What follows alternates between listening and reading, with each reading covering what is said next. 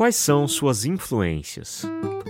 Certamente você já leu ou ouviu algumas entrevistas com seu artista favorito, nas quais sempre surgia a clássica pergunta: Quais são suas influências? Todo artista tem influências, lógico. Se você ouvir o compositor Ginga, consegue-se perceber uma clara influência de Vila Lobos. Se você ouvir Oasis, percebe-se uma clara cópia, quer dizer, influência dos Beatles. A criatividade funciona exatamente assim. Existe um mito muito disseminado em relação à espontaneidade da criatividade, como se fosse uma habilidade apenas para predestinados ou artistas que intuem uma ideia e do nada gritam: Eureka! Como se o Ginga tivesse nascido compositor e, em meio às fraldas sujas, já desenrolasse suas primeiras progressões harmônicas complexas. Não. Ginga bebeu de muitas fontes, ouviu muita música, praticou muito e certamente ouviu muito Vila Lobos. Nada, absolutamente nada, é criado do nada. Tudo é resultado da combinação do que você absorveu como influências.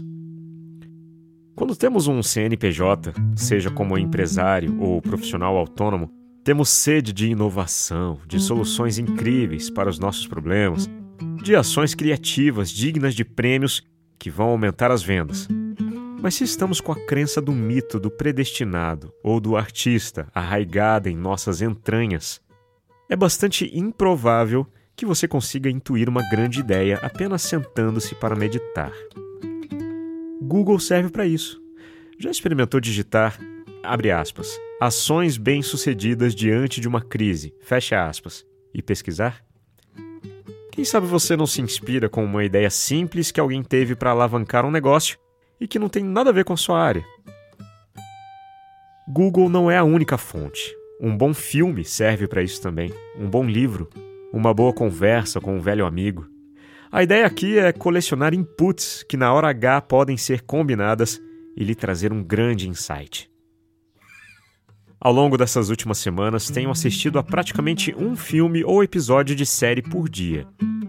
Esses dias assisti ao filme Lucy pela segunda vez e a carga de insights aplicáveis à minha vida pessoal e profissional foi incrível. Também assisti a minissérie do Michael Jordan, para mim um grande ídolo, que me fez questionar meu comportamento em minha trajetória profissional. Definitivamente quero ser mais como Jordan e menos como Scottie Pippen. O que basquete tem a ver com locução? Nesse sentido, tudo. Se ficou curioso, curiosa, assista lá.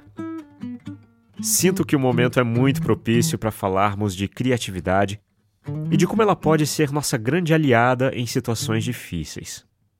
Está sem ideias? Está se sentindo ansioso? Se for esperar que uma grande ideia surja na sua mente, pode esperar sentado. Trate de colecionar experiências, inputs, influências e inspire-se. Meu nome é Leandro Sozzi, sou locutor e esta é a voz da minha consciência.